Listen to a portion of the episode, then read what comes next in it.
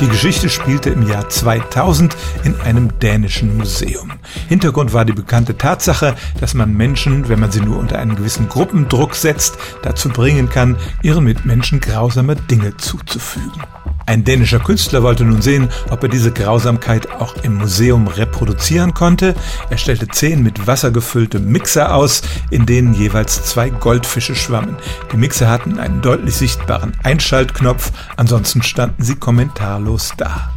Man muss zur Ehrenrettung der Besucher sagen, fast alle schauten sich das nur an, machten sich ihre Gedanken und gingen dann weiter.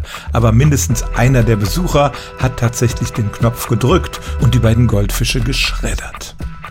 Die Geschichte war damit noch nicht zu Ende. Der Museumsbetreiber wurde nämlich verklagt und bekam wegen Grausamkeit gegenüber den Tieren eine Strafe von 200 Euro. Er weigerte sich zu bezahlen. Es kam zu einer Gerichtsverhandlung und dort wurde er tatsächlich freigesprochen, weil ein Vertreter der Firma Mulinex aussagte, die Tötungsmethode sei human gewesen und die Fische hätten nicht viel davon gemerkt.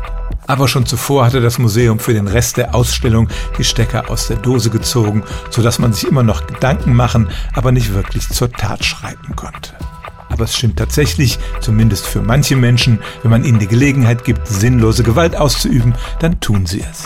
Stellen auch Sie Ihre alltäglichste Frage unter stimmt's at radio1.de.